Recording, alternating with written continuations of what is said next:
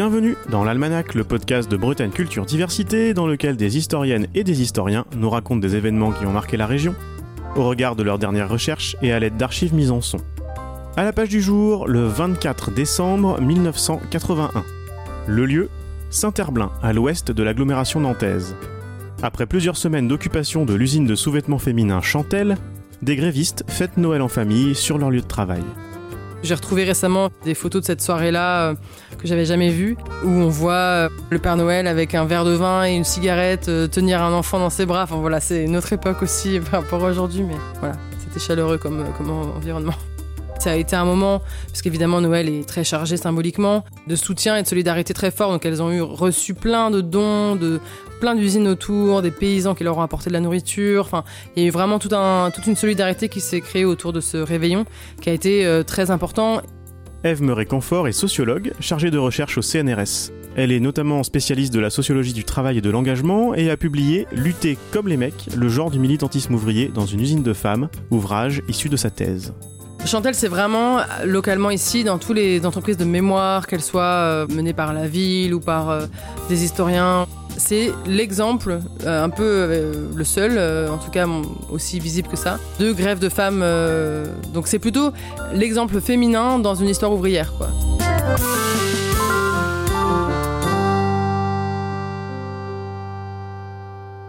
Dans cet épisode, vous allez nous raconter la longue histoire de cette grève de 1981, de 1968 à la fermeture de l'usine en 1994. L'occasion de réfléchir aux originalités de cet exemple féminin dans une histoire ouvrière largement masculine et aux tensions entre rapports de classe et de genre. Commençons par évoquer Nantes au moment de l'ouverture de l'usine à la fin des années 60.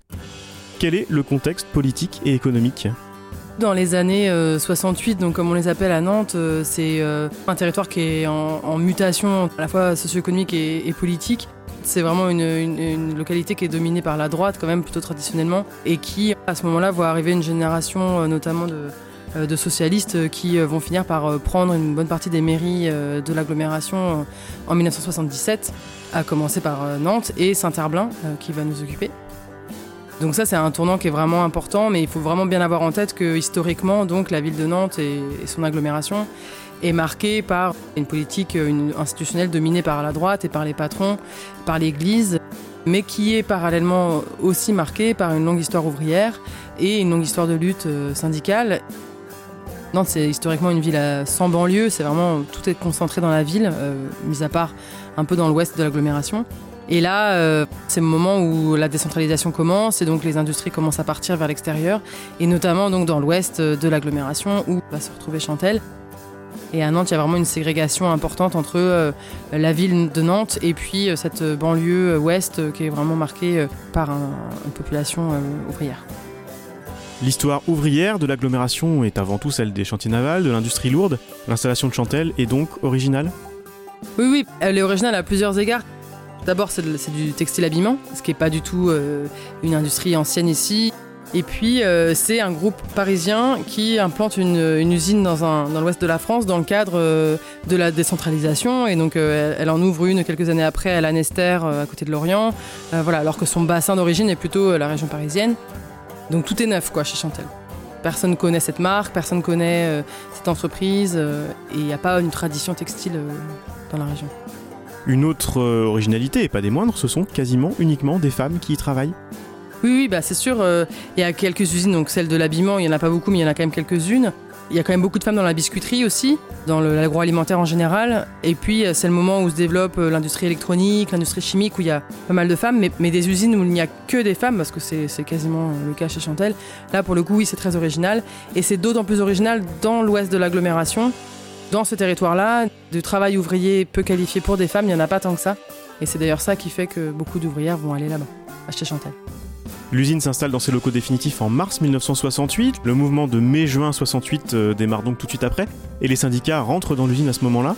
Pour comprendre la suite, il est important de raconter d'abord ce que fabriquent ces ouvrières et comment elles le fabriquent. Alors Chantel, c'est une, usine de, de, confection de lingerie, donc de soutien-gorge, culottes, combinés, etc. De la marque Chantel. La matière première arrive, euh, elle passe d'abord euh, au laboratoire pour tester euh, les matières, à la coupe pour être donc découpée. Ça c'est un petit service. Ça arrive ensuite dans l'atelier, qui est l'endroit où, est réuni, je crois, 95% du personnel. Et là, des ouvrières, donc des mécaniciennes en confection, assemblent les pièces de lingerie les unes avec les autres et elles sont euh, entre guillemets relativement autonomes. C'est pas un fonctionnement par chaîne euh, dans le sens où euh, si la personne devant soi ne travaille pas assez vite, ça n'entache pas forcément son travail parce que chaque mécanicienne fait une opération généralement, mais elle est assez autonome dans, les, voilà, les bacs qu'elle a à faire. Et en fin de chaîne, c'est contrôlé par des contrôleuses qui, donc avant 1981, contrôlent chaque pièce et si elle est défectueuse, la renvoie à la mécanicienne. Et après, il y a tout un, bien sûr, comme dans toutes les usines, de la manutention et de la réparation, euh, qui sont les seuls services à peu près gérés par des hommes. L'organisation du travail fait partie des éléments qui expliquent l'attractivité de l'usine pour les ouvrières? Bon, déjà, l'attractivité, elle est aussi dans, le fait que c'est de la couture. Et donc, pour des jeunes femmes euh, de milieux populaires qui n'ont pas forcément euh, fait d'études, c'est une compétence qui paraît accessible. Et de fait, d'ailleurs, au recrutement à l'usine, on leur demande pas grand-chose. ils, embauchent tout le monde. Il y en a beaucoup qui habitent à Saint-Herblain ou Couéron, qui vont trouver là une usine où, en fait, concrètement, c'est pas loin de chez elles. Les salaires sont avantageux par rapport à d'autres usines, c'est-à-dire que ça, j'ai pas vraiment retrouvé de sources précises sur la question, mais euh, dans ce qu'elles m'ont raconté, euh, c'est vraiment important parce qu'elles euh, sont payées bien plus que dans d'autres usines de confection de la région. Et aussi, et peut-être surtout, fin de journée à 16h30, c'est-à-dire que c'est un travail qui ne se fait pas en équipe. Elles commencent toutes à la même heure, elles finissent toutes à la même heure, globalement. Et donc, ça veut dire que pour celles qui ont déjà des charges de famille, c'est très important de pouvoir finir à 16h30. Moi, j'arrivais à 7h30. Eh ben, je peux dire qu'à 8h15, j'étais toujours pas à mon poste et personne ne venait me chercher. Le soir, on finissait à 16h30. À 15h30, voilà, si on avait fini, on allait aider la copine, ou on allait boire un café, ou on allait discuter. Jamais personne ne nous disait rien. Des grèves de plus ou moins forte intensité parsèment les années 1970 et ont été largement oubliées depuis. Exemple avec ce compte-rendu d'une visite à Nantes par le PDG de Chantel en 1978. Nous sommes parmi les entreprises qui ont le plus de grèves, ce qui a de nombreuses conséquences. Difficulté de prévoir, temps gâché à s'occuper de ça, réticence des cadres à venir, inquiétude de la clientèle. Il est anormal de constater des débrayages lors de ma venue à Nantes, alors que nos salaires et les avantages annexes sont nettement supérieurs à ceux de la moyenne de la profession. En 1981, le conflit démarre suite à une accumulation de problèmes, mais il semble qu'il y a également un événement qui met le feu aux poudres.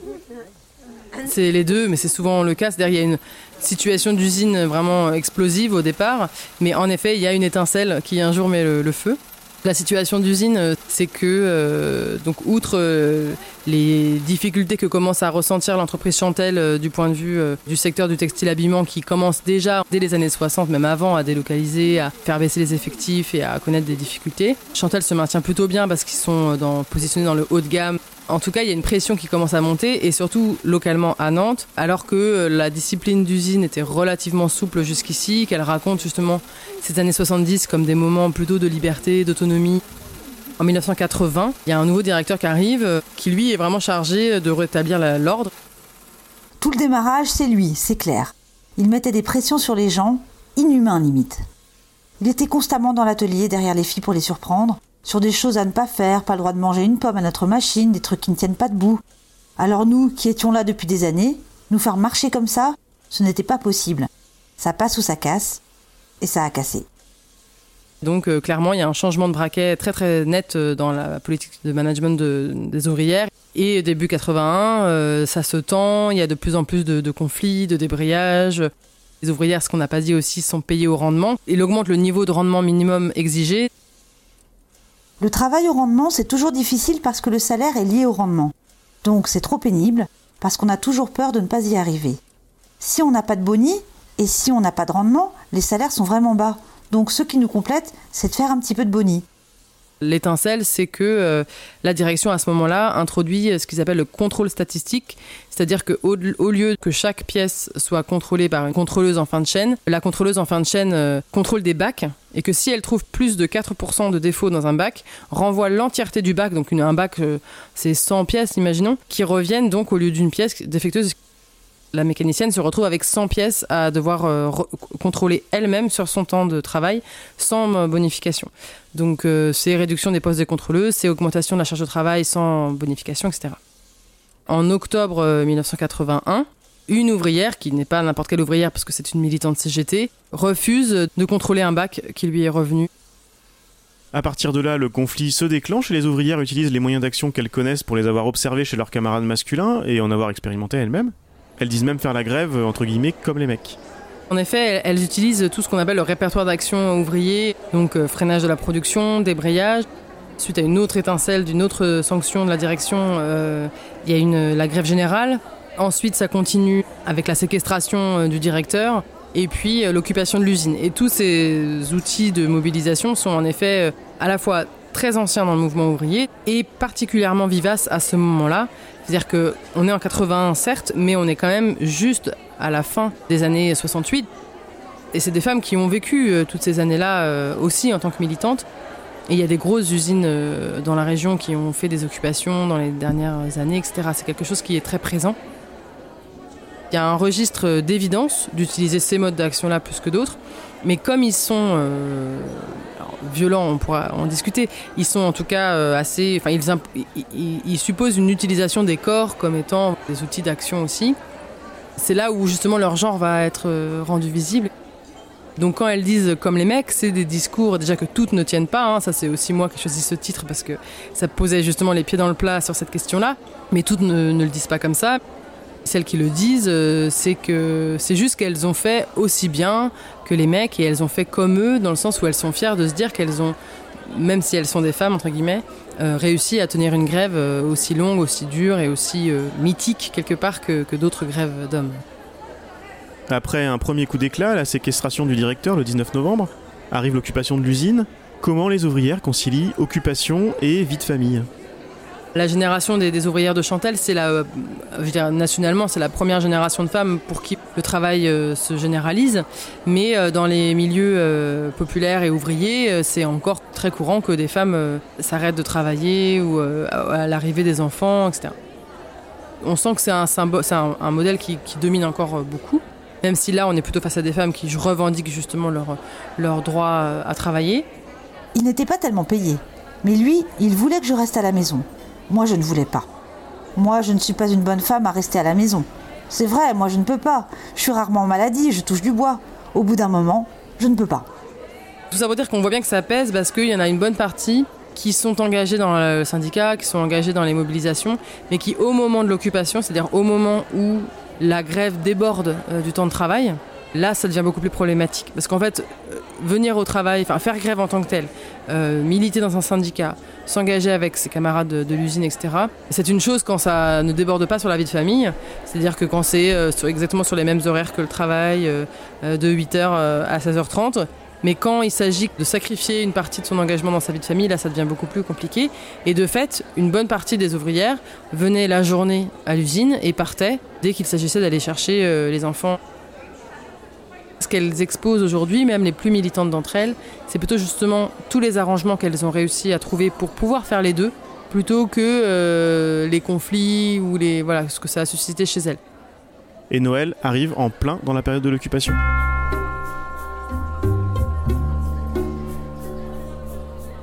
En effet, parce que l'occupation, c'est vraiment au mois de décembre. Il euh, faut se mettre un peu dans cet esprit-là. C'est-à-dire qu'on est au mois de décembre. Apparemment, c'est un hiver euh, très froid.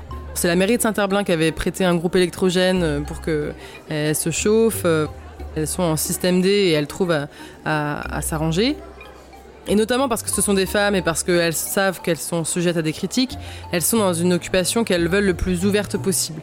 L'occupation de l'usine est décidée le lundi 7, 7 décembre et le premier week-end 12-13 euh, là, elles organisent des portes ouvertes où elles font visiter l'usine à tous les soutiens, à toutes les personnes qui veulent venir visiter l'usine, etc. Avec souvent les mêmes étonnements de la part des visiteurs. Vous êtes jeune Vos maris ne disent rien Ça, tu l'as toujours. L'indépendance de la femme par rapport à l'homme, enfin, tu vois bien. Déjà, une femme qui travaille, c'était... Alors en plus, une femme qui milite et qui fait grève, comment veux-tu comprendre un truc pareil, toi? Le réveillon Noël, c'est dans, la même, euh, dans le même état d'esprit, c'est-à-dire de vraiment réussir à, à, à, faire une fête euh, ouverte aussi avec toutes les familles, les enfants euh, et les soutiens qui viennent ce soir-là. Mais évidemment, faire Noël à l'usine, en plus le 24 décembre, c'est pas faire Noël un autre jour, c'est le 24 décembre, le réveillon de Noël. Et il y en a plein, plein de, femmes qui m'ont raconté qu'elles ne pouvaient tout simplement pas imaginer venir passer Noël à l'usine, parce que là, pour le coup, ça engageait vraiment leur famille et notamment une qui était très investie dans la section CFDT, quelqu'un qui n'avait pas forcément d'héritage militant, mais pour qui du coup c'était devenu quelque chose de très important, et ce bien avant, hein, 81 déjà. Là, elle dit je pouvais pas, c'était à mon tour de recevoir, ma belle-sœur était anti-grève chez Chantel, annuler la réunion de famille pour venir faire le réveillon, c'était euh, déclarer une déclaration de guerre dans ma famille, quoi, donc c'était pas possible. Et puis d'autres, au contraire, ont vécu ce moment-là de manière très positive et très chaleureuse parce qu'elles ont pu faire venir leur famille qui les soutenait mais qui en même temps suivaient de loin. Et donc là, de faire venir leur, euh, leur mari, leurs enfants euh, dans l'usine, ça a été vraiment quelque chose de très, très, très important. Et la presse locale, qui a soutenu la grève dans son ensemble, a bien compris cette importance. Sous la nuit froide de Noël, où les étoiles luisaient d'un haut éclat de givre, la zone industrielle de Saint-Herblain s'enfermait dans son obscurité, et les ténèbres devenaient encore plus denses. Rue du Chêne Lacé, autour d'un bâtiment qu'on devinait allongé, derrière une grille cadenassée sur laquelle gisait un écriteau où une main résolue avait écrit ces mots Usine occupée, CGT, CFDT. Avec un peu de perspicacité, on pouvait les atteindre, ces grévistes que certains auraient voulu seuls, isolés et désarmés pour la nuit de Noël. Elles étaient nombreuses avec maris, enfants et militants de soutien dans la cantine.